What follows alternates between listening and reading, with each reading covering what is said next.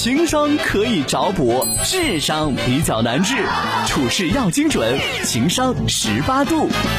向女士说，现在每天都是在按部就班的上班，回家教育孩子，还要洗衣做饭，完全没有属于自己的时间。我不知道怎么调整自己的状态，东哥，我该怎么办？哦，我就明白了，他是怎么调节自己的状态哈？对他觉得，总结一下啊，他这么说的，他觉得自己每天第一按部就班的上班，第二回家教育孩子，还得洗衣服做饭，已经完全没有自己的时间了，不知道这样的状态该如何去调整。明白了，这样吧，这两天呢，基本上都是我一个人就说了。今天呢，我们 Z 时代九五后的思思老师回来了，呃，你还行，这个环境很适合你啊，因为气儿下来了，气沉下来了，你就不要那么激动。千万保护好自己啊！没有。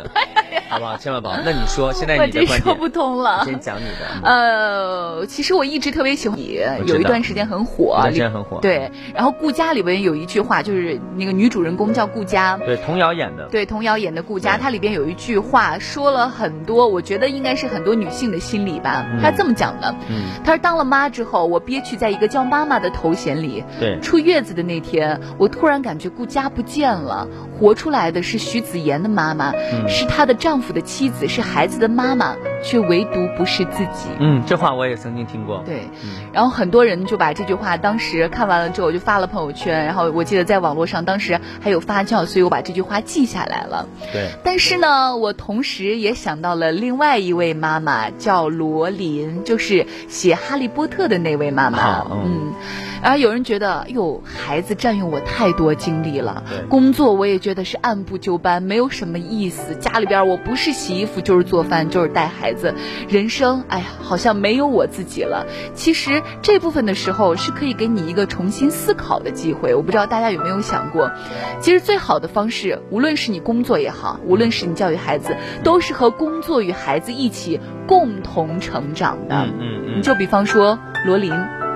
他写《哈利波特》也是因为当时他想给女儿写一本属于他自己的故事书，才开始码字儿的，最后成了一个世界性的畅销巨作。对，当然你可以说，那这就一两个人呀。我们为什么不可以向他的这种心态看齐呢？对，他在陪伴孩子的同时，也找到了一个属于个人的爱好，取得了一个个人的成功。这个话没有问题吧？嗯，对。他取得了自己的成功。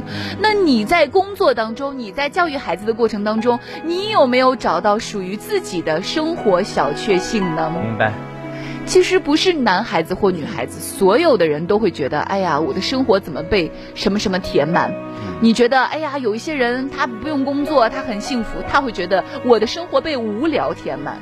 所以要在自己的生活当中，所有限的生活当中啊，去寻找属于自己快乐的那一部分源泉。明白。发掘让自己变得有意思的事情。我举个例子，你像我，我觉得幸福就很简单嘛。嗯。比如说，今天晚上我上完班回家，哎呀，萍萍把我接回去。对，我发现，哎呀，那边路边啊有很多好吃的。我今天发掘到了几个好吃的，坐这儿能看一集电视剧，我就很开心。对，就说在工作当中，今天我又多学了一样东西，今天我又多做了一些事情，让我觉得我和昨天不一样了，我心情也会更好。所以人是要自己调节自己的。如果你都觉得每一天过得按部就班，每一天毫无自己，你当然会有这样的心态。但如果你勇于的挑战自己，勇于给自己生活当中找一些细小的不同点，我相信。无论您是全职女性，还是所谓的全职主妇，我们追求的都不是完美，而是你会发现一个更好的自己。哎呦，说的真好，非常感谢我们 Z 时代思思老师，掌声送给你。谢谢。呃，今天说到这个话题，其实对我来说，总结一点就是如何调节自己的心态嘛。嗯，这个话题是我认为我们在情商话题里面最难说的一个话题。你没有想到我要说这句话吧？我没想到，因为你知道。要调节一个人的心态，这是一件特别了不起的事情。嗯，因为心态这个东东，说实话，受外界、受自然、受人、受自我太多太多的影响。嗯，今天我要说这个话题的话，咱们今天结束不了节目了。哦，这么难的一题，特别难。因为心态这个事情，它看不到，摸不着，但 你感受，每个人的感受又不一样。这样吧。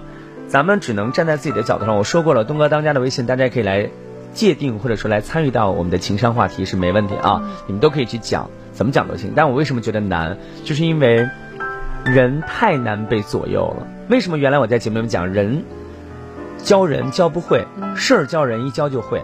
因为你不管说多么高级的语言。在别人眼中都是什么？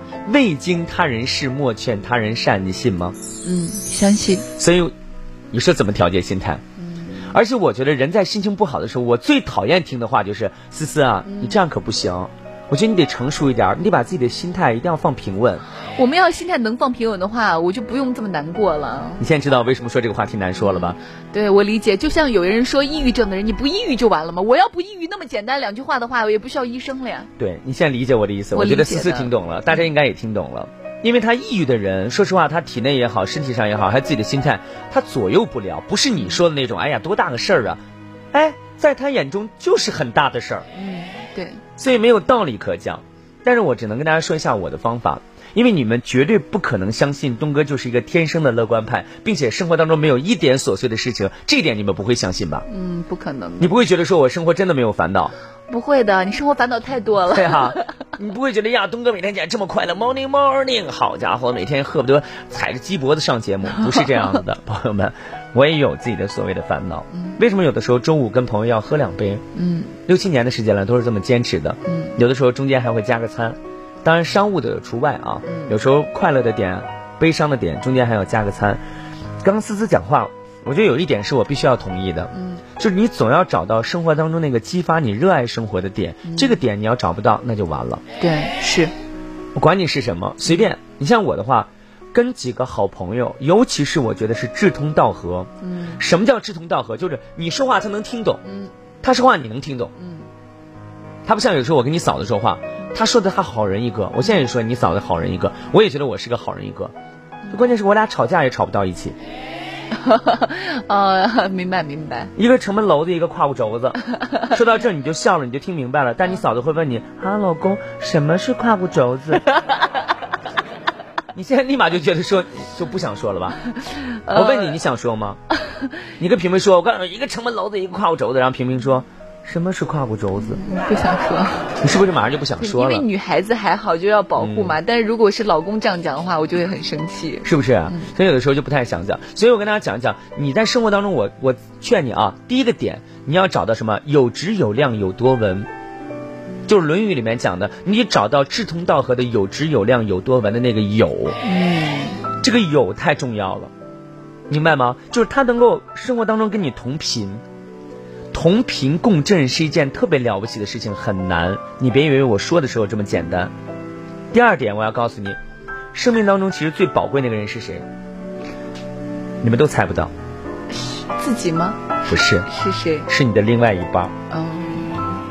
人生很多情况之下，都是因为另外一半跟自己可能原本不是一家人，后来。走成一家人，并且法律给他赋予了很多的权利跟义务，你自己其实是抗拒的。但是东哥告诉你，不管你怎么抗拒，实际上人生选对另外一半是一件特别难的事情，但是它是一件伟大的事情。如果你有一个知你、懂你、心疼你，并且愿意理解你、宽容你的另外一半，不管你站在女性看男性，还是站在男性看女性，我觉得我都要给你鼓掌。你做了人世间最伟大的一个决定，并且你伟大的生活在这个世界上。嗯，我讲了两点了，我讲的是友情和什么，和爱情。爱情，那亲情就自不必说了，因为我觉得亲情它是一个最小的基础，也是一个最大的基础。因为你人生当中面对的第一个需要去关注跟解释的这个点，或者不需要解释跟关注那个点，其实都是亲情。嗯，你发现没有？因为亲情是你的安全底线。嗯，思思，你可以想一想，你是不是这样子的？你跟你爸妈无论怎么吵。但你知道，这两个人绝对不会跑。嗯，是，会不会这么觉得？会。所以人有的时候会让自己怎么去宽容自己的心态，从友情、爱情、亲情的角度上去看这个问题。嗯。当然，今天我们要升华一下，我也相信很多人都在升华，很多人都在讲你们自己的点。我看到已经上传信息了，不少的朋友在上传信息，说到今天的情商话题啊。但我觉得心态非常难以调整。嗯。那今天我说一个能够让自己方法吧。我觉得方法得讲，不能光讲理论嘛。嗯。听东哥的。你呢，在自己的办公桌上，趁中午的时候，或趁一个稍微闲暇的时间，你把手放到两个大腿旁边，嗯，啊，就放在那儿。哈，我现在试一下，端直坐好，好，端直坐好，嗯，坐好了没有？坐得很挺坐好了，把手放到腿上，嗯，呼吸，冥想，闭眼睛，这个时候此时此刻什么都不想，就这一个动作，你就待着五分钟不要动，嗯，你相信东哥，这是心理学，因为我在看心理学的书，嗯心理学原理，你没有发现，当你把手放到腿上的时候，你有没有发现你不自觉的安定了，而且你不自觉的不想动，有有有，有没有这种感觉？就你觉得这个姿势是一个标准动作，你不想去破坏这个姿势，你发现没有？有，一模一样。这就是佛学上讲的一句话，叫戒生定，定生慧。你戒掉你浮躁的那个表情、浮躁的心态，就是让自己定下来。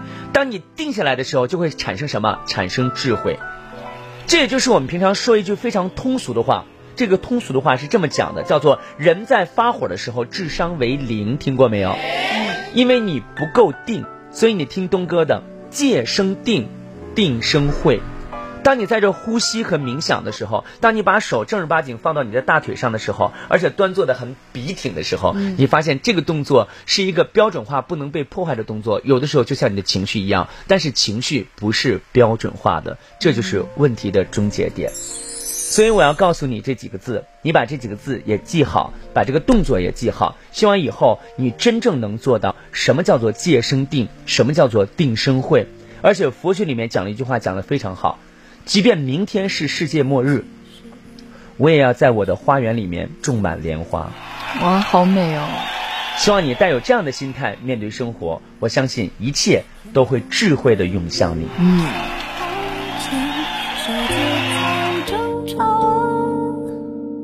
落叶是树的风险。